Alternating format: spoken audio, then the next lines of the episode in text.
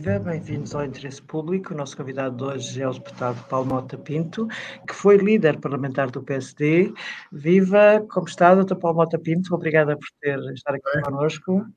Eu que agradeço. Eu queria começar por perguntar. Uh, Estou-me a lembrar de uma frase que José Miguel Júdice disse no seu programa dele uh, terça-feira, na SIC Notícias, que era parecia que o caso das buscas a Rui Rio estava totalmente esquecido e que já ninguém se lembrava. Portanto, a PGR foi de férias, o Parlamento vai de férias. Acha que está esquecido? Bem, nós vivemos numa era em que as notícias duram dois dias, uma era do efêmero, isso é bem conhecido. Mas eu penso que pela, pela, pela seriedade, já para não dizer pela gravidade, pela, e, e, pela impressão profunda que causou na, na opinião pública e na, e na opinião publicada o caso não está esquecido. Quer dizer, aliás, eh, nesse programa eh, até foram feitas novas revelações, foram tratados novos, novos temas, portanto, eu penso que o tema não está esgotado e é mau, nós temos de contrariar esta ideia de que uh, há uma notícia, toda a gente fala daquilo durante 24 horas ou menos e depois passou, esqueceu. Isso, enfim, pode ser muito bom para os, para os shares, para as, para as para, para os meios de comunicação social, mas não é uma forma de gerir a vida pública. É? Mas a verdade é que, enfim, as férias, o senhor, por exemplo, defendia que a PGR viesse ao Parlamento, que o partido chamasse a PGR ao Parlamento. Uh, acredita que o PSD vai aceitar essa proposta? Uh, não me pareceu ver muito entusiasmo na, nos dirigentes. Eu, quanto a isso, limitei-me a concordar com a sugestão do Presidente da Assembleia da República de que o Ministério Público devia explicações uh, e, que, se não desse nenhuma explicação, uh, há sempre a possibilidade, e acho que o partido deveria promover isso, de pedir explicações, não tanto sobre o conteúdo do processo em concreto, mas sobre a violação do segredo de justiça, sobre a proporcionalidade dos meios empregues, sobre a escolha apenas deste partido e destes anos da liderança do partido. Portanto, são aspectos relevantes para nós compreendermos o que está aqui em causa, não é? De certa forma, houve algumas informações que vieram já a público. Enfim, falou Nomeadamente, que, em que a da KPG ia estender a outros partidos a investigação? Estamos a falar disso? Quanto à violação do segredo de justiça, que é um aspecto relevante, eu, eu, defendo que devem ser tomadas medidas sérias quanto a isso, não, não tanto. Enfim, não penso que se deve, pelo menos na primeira fase, estender, alargar ao, ao jornalismo, à comunicação social, ao segredo de justiça, mas deve, deve eh, sem dúvida, agravar-se a pena, deve adotar-se a medida de que será aberto um processo disciplinar em cada violação do segredo de justiça, eh, em relação aos eh, agentes da polícia ou aos magistrados que tenham contato com o processo, etc. Depois, em relação ao âmbito das averiguações, eh, bem, uh, a minha posição é conhecida. Eu penso que uh, está aqui em causa uma norma legal que é claríssima, que foi já alterada várias vezes para a tornar mais clara. Eu devo dizer, até recordei isso, que eu fiz parte da, do, da formação do Tribunal Constitucional, que penso que julgou pela primeira vez este problema em relação a umas contas do, da Assembleia Legislativa Regional da Madeira, é? em que estava em causa justamente queixas de que o PSD Madeira usaria despesa de dinheiro para assessoria de deputados para financiar o partido.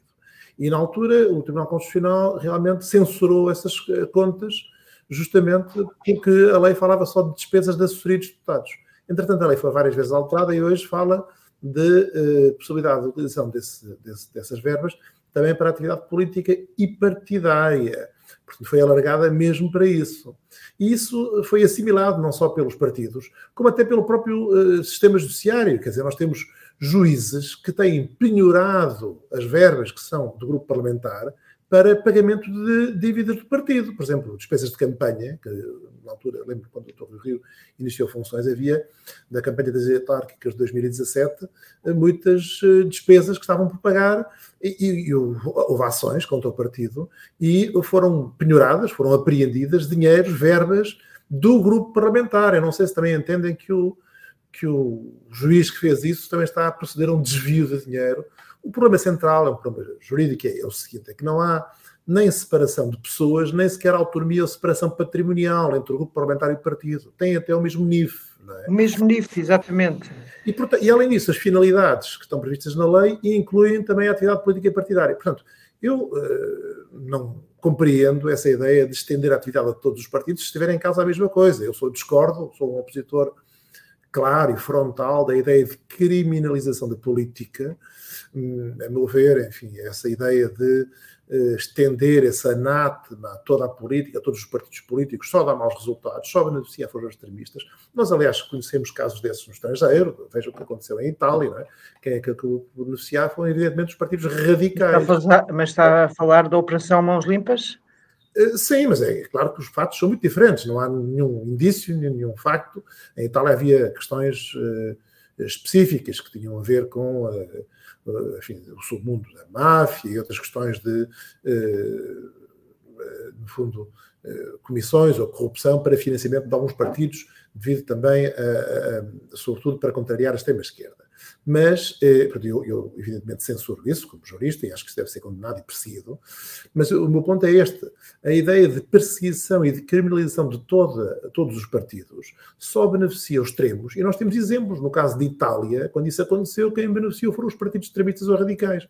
É uma forma de combater a democracia, porque a democracia precisa de partidos. Nós podemos achar que os partidos merecem, têm de ser muitas vezes criticados e têm de ser melhorados. Eu, nesse caso, digo sempre às pessoas: então venham, participem nos partidos políticos e melhorem-nos por dentro. Uh, mas não realmente criminalizar todos os partidos políticos, toda a atividade política, todo o Parlamento. Aliás, isso, no fundo, é um traço de algum atraso da nossa prática democrática.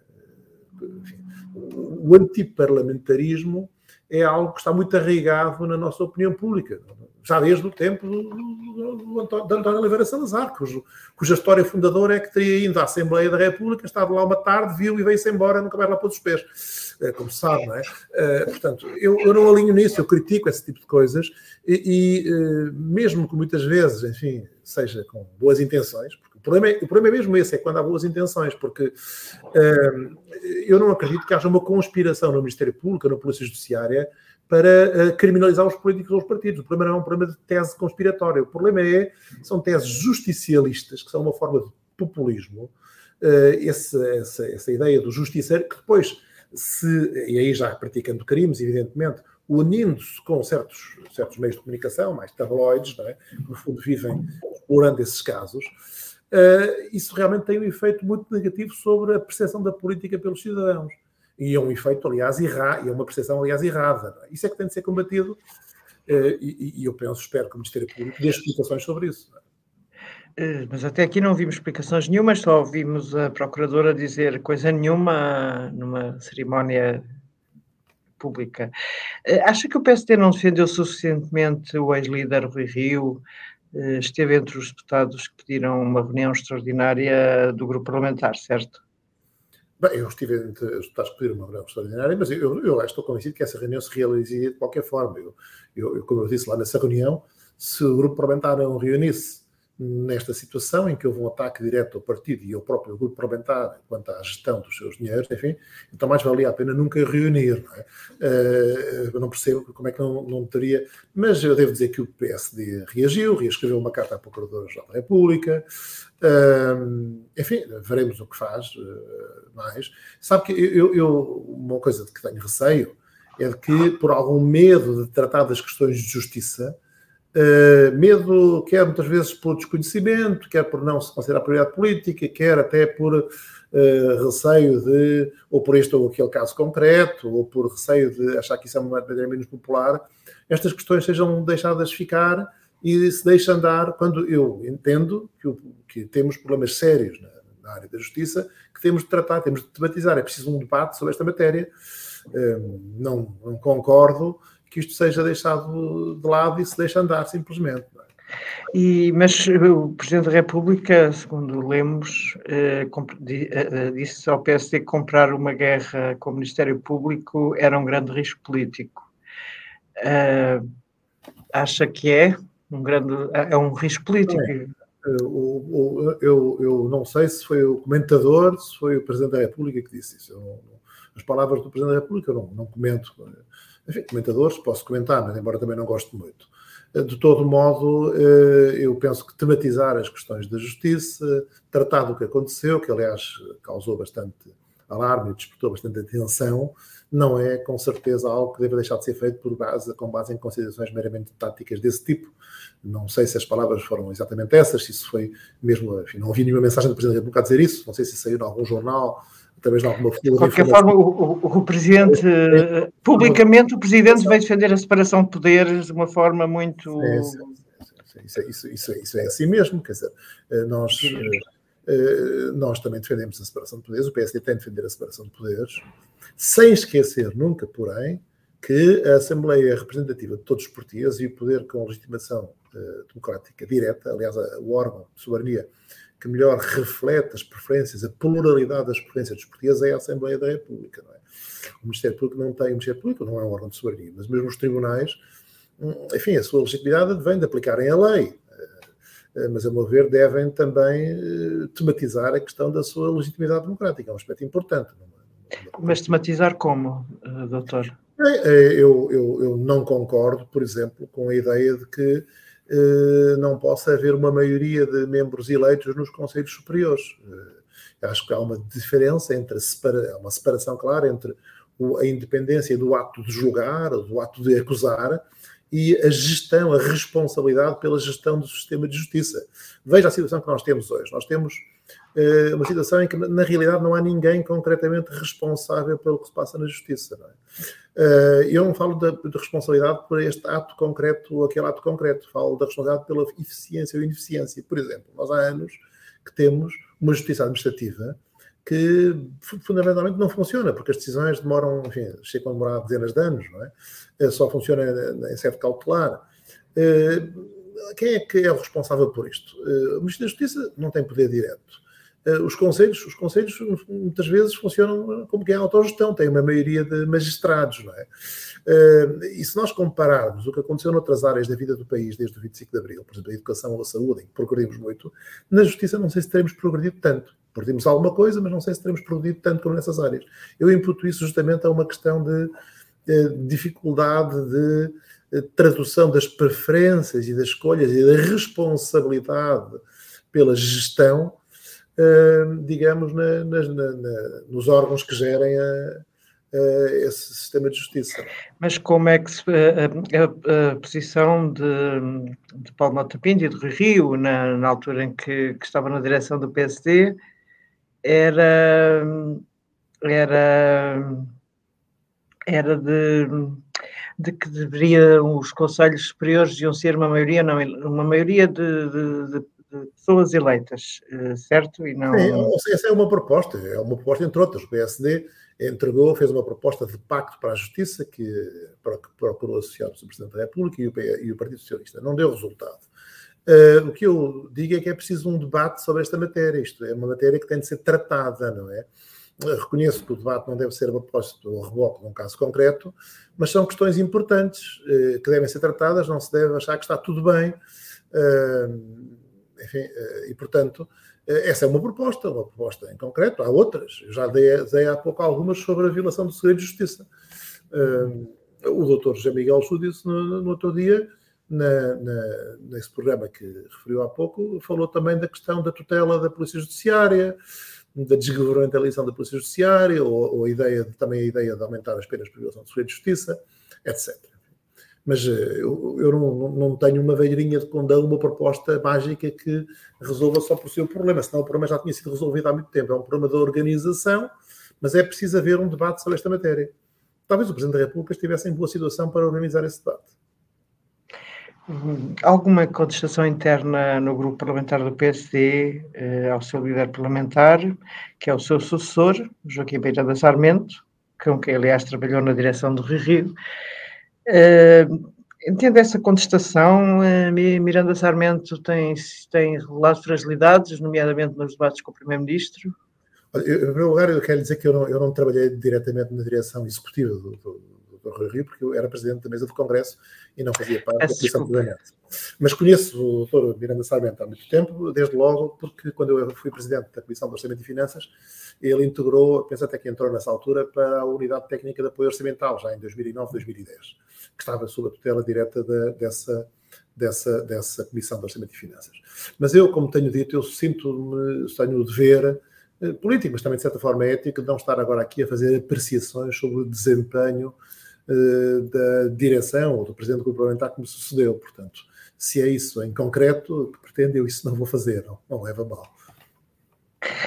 Mas diga-me lá então se pode responder, gostou de ser líder parlamentar? Ah, sim. Eh, é que porque António Costa odiou, já disse publicamente que tinha odiado essa função. Bem, eu sabe que eu sou professor de Direito e fui prestador também de serviços jurídicos, faço alguma consultoria, alguma arbitragem, mas eh, essa é a minha atividade profissional. Mas na política eu gostei, eu, eu, eu tive um cargo como juiz de tribunal constitucional, eh, mas uh, fui já deputado muitos anos e gostei sempre de ser deputado, devo dizer. Já fui em diversas circunstâncias. Reconheço que há uma grande incompreensão sobre o trabalho da Assembleia da República. É claro que ser líder parlamentar é um trabalho, no fundo, de gestão política e gestão também, muitas vezes, de pessoas, de preferências pessoais, de relacionamentos pessoais, não é? E aí é uma questão bastante delicada, em que não se tem poder executivo, não é? De certa forma, nesse sentido, é ingrato para pessoas que estão muito viradas para o poder executivo e têm essa experiência, não é? E compreendo essa apreciação. Mas eu devo dizer que gostei. Não foi muito tempo, mas, mas, mas enfim, foi, foi algo que, que foi uma experiência interessante. Enfim, acho, acho que acho que a passagem pelo Parlamento é importante para compreender a vida política portuguesa. No meu caso, a experiência de líder parlamentar foi um complemento que eu achei importante para, essa, para isso. É? As eleições em Espanha, como é que viu? O PP não tem hipótese de formar governo?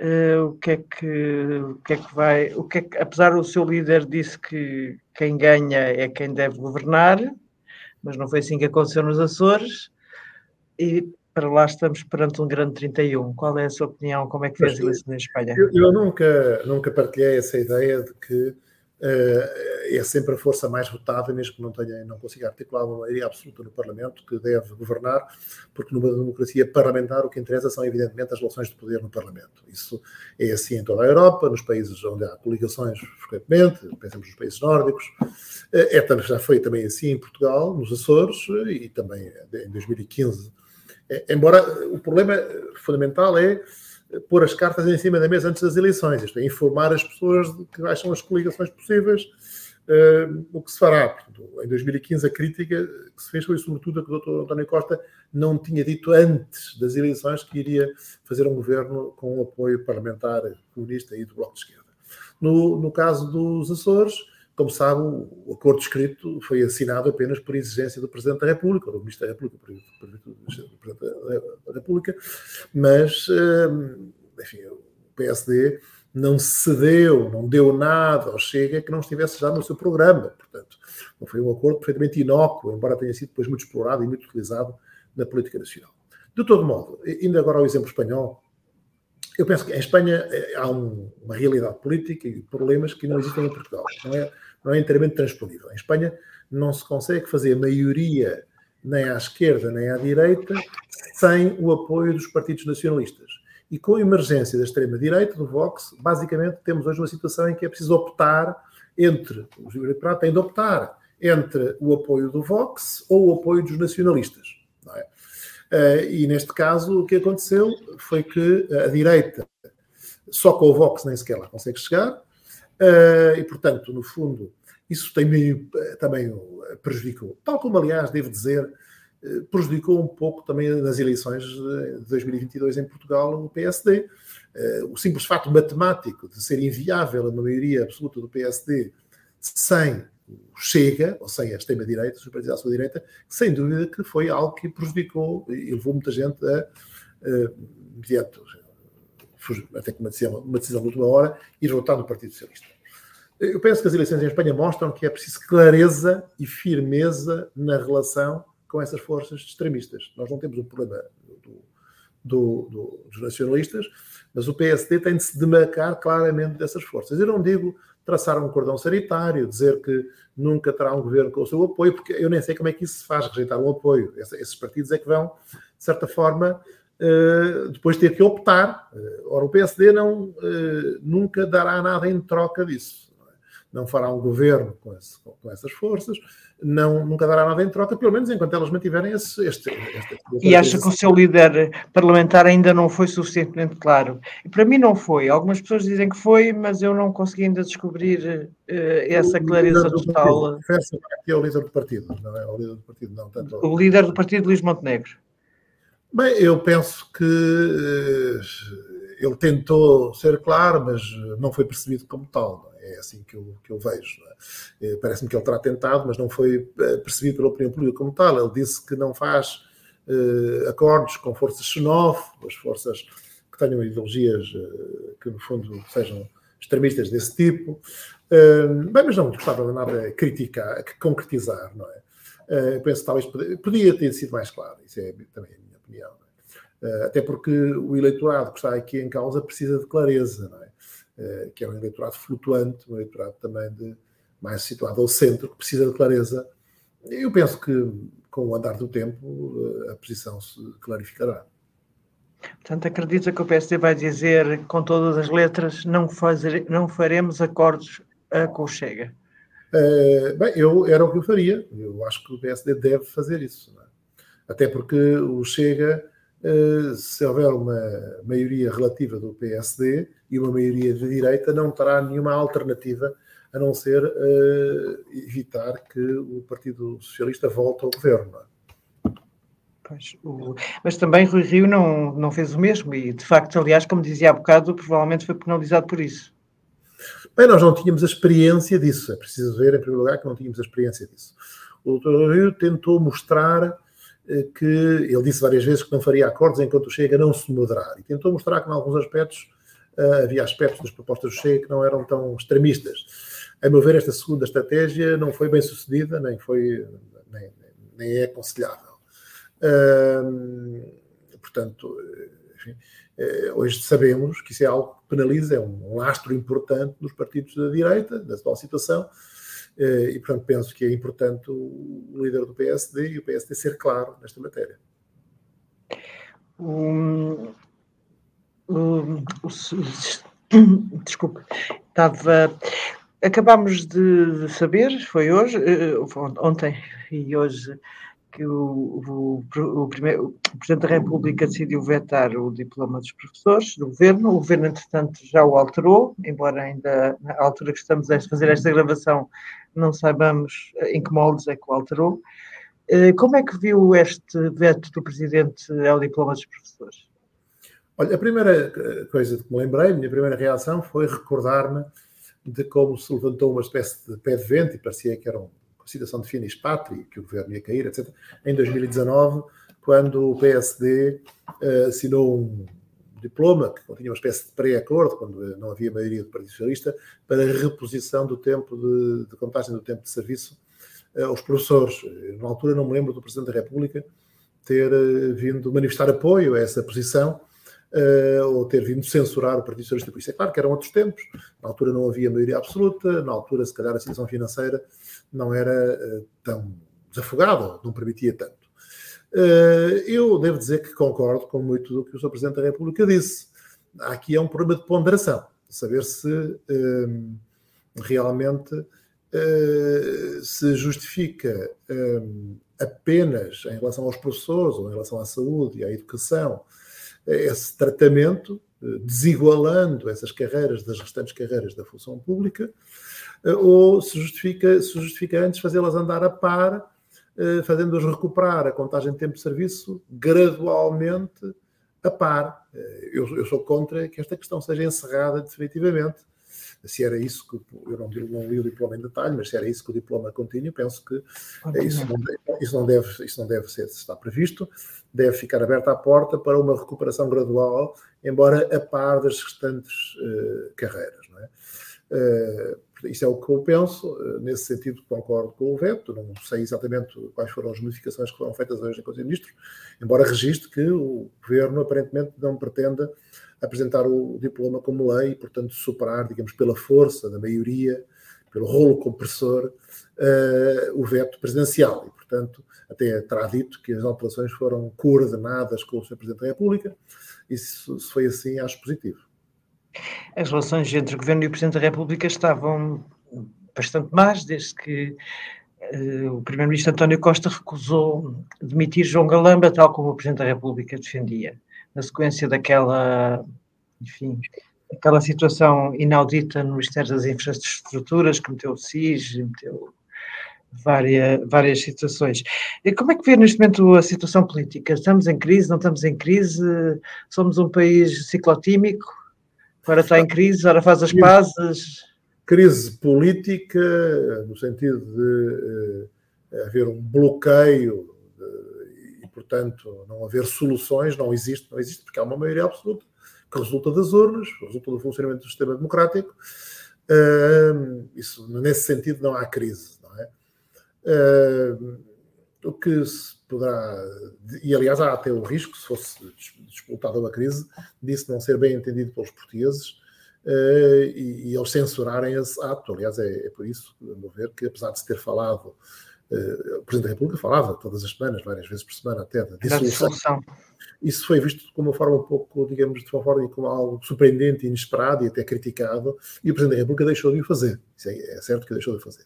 Houve ali uma fase é normal que nas, nestas legislaturas longas, quando há uma maioria absoluta, haja uh, momentos mais altos e momentos mais baixos. O que eu penso que era também importante era que houvesse uma afirmação da, de, da oposição, da oposição que, que tem, tem havido um esforço nesse sentido, tem havido a apresentação de algumas propostas, mas basicamente, a meu ver, ele ainda não se reflete nas sondagens. É algo que é gradual. As sondagens o que mostram é que eh, grande parte daquela maioria absoluta do Partido Socialista desapareceu. Desapareceu porque, desde logo, muita daquela percentagem foi voto de última hora, que, a meu ver, se soubesse que tinha havido maioria absoluta, nem sequer teria votado no Partido Socialista. E isto, digamos, há aí uns, o PS teve 41%, digamos, há aí uns 4 ou 5% que, que serão assim, é, é alto por alto, digamos assim. E depois há uma porcentagem também que se afastou do Partido Socialista, sobretudo pela crise económica, pela crise, pela, pelas dificuldades das condições de vida, da subida de juros, etc. Mas na oposição, além da subida do Chega, nós vemos uma subida tímida do PSD. Eu penso, eu espero que agora, até às eleições europeias e depois, eh, o PSD consiga reforçar a sua credibilidade e a sua aceitabilidade junto dos portugueses. Mas passou um ano e nada disso aconteceu, pelo menos acho que é mais ou menos, eh, enfim, há quem defenderá, defenderá outra posição, mas muita gente defende a posição de que não, o PSD não arrancou com Luís Montenegro. Uh, acha que quando Luís Montenegro se perder as eleições de, de, do Parlamento Europeu, uh, terá condições de continuar líder? Bem, eu acho que os resultados das eleições europeias eh, não devem ser medidos por comparação com os resultados de 2019, que foram, aliás, os piores resultados de sempre numa eleição nacional. Eh, eh, claro que foram também num, num, momento bastante, bastante especial, digamos assim, houve a crise de professores para essa altura, mas eu penso que eh, realmente o desafio é ganhar as eleições. Acho que isso é algo que é exigível ao PSD neste momento saber eh, se isso depois tem ou não reflexos internos do PSD é algo que só se pode avaliar no momento. Eu nunca fui das pessoas que defende, digamos, consequências internas diretas e imediatas da perda de eleições. Acho que isso exige uma reflexão sobre, uh, digamos, a evolução do, do, do partido, a aceitabilidade do partido, quer nas sondagens, quer por outros indicadores. Uh, enfim, acho que isso não é algo que, que seja, digamos, automático, não é? Não, nunca defendi isso, uh, mas sem dúvida que se o PSD não ganhar as eleições, isso, é, isso é um bastante mau sinal. É? Mas foi, foi, um sinal que, misteriosamente, Luís Montenegro já veio dar como possível, já admitiu perder as eleições.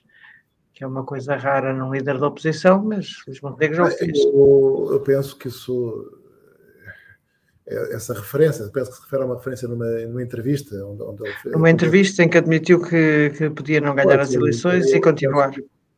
Taticamente, pelo menos no, no plano digamos, externo, que é aquele que conta na afirmação do partido, isso não é realmente uma, uma boa, um bom movimento, uma, uma, algo que deve fazer-se. Uh, a não ser que seja para preparar, digamos assim, as expectativas, mas penso que esta distância também é muito, muito longe. Não, não sei quais foram as, as motivações para isso, muitas vezes terá surgido ali na dinâmica da, da, da entrevista, não sei se, se hoje manteria essa afirmação. Rui Rio era um bom candidato a Presidente da República, a Presidente da República? Falta muito tempo para isso, quer dizer, o PSD tem vários candidatos possíveis, sem dúvida que o Dr. Rui Rio é uma pessoa que tem ainda a possibilidade de vir a desempenhar cargos políticos no futuro. Ele é relativamente novo, uh, enfim, saiu da, da liderança do, do PSD uh, eh, voluntariamente, na sequência de um mau resultado, mas uh, deixando em muita gente uma imagem de, de, competência e de apreço pela, pela sua atitude política, e como aliás ainda agora se viu também né, neste episódio de, das buscas, com grande capacidade de concitar a adesão, até fora de, de, elementos só do, do, PSD. Portanto, é algo que, a meu ver, é uma pessoa que consegue, a meu ver, alargar além do espaço, digamos, mais estrito da militância ou dos votantes sempre fiéis do, do, do PSD. Saber se isso significa uma candidatura presidencial ou não é algo muito cedo, desde logo passa até por uma vontade dele, mas passa por uma, uma global que eu não consigo fazer neste momento. Achei muito cedo. Doutor Paulo Mota Pinto, muito obrigada por ter estado connosco. O interesse, muito obrigada. O interesse público volta depois do mês de agosto, portanto volta em setembro. E até lá, muito obrigada por assistir.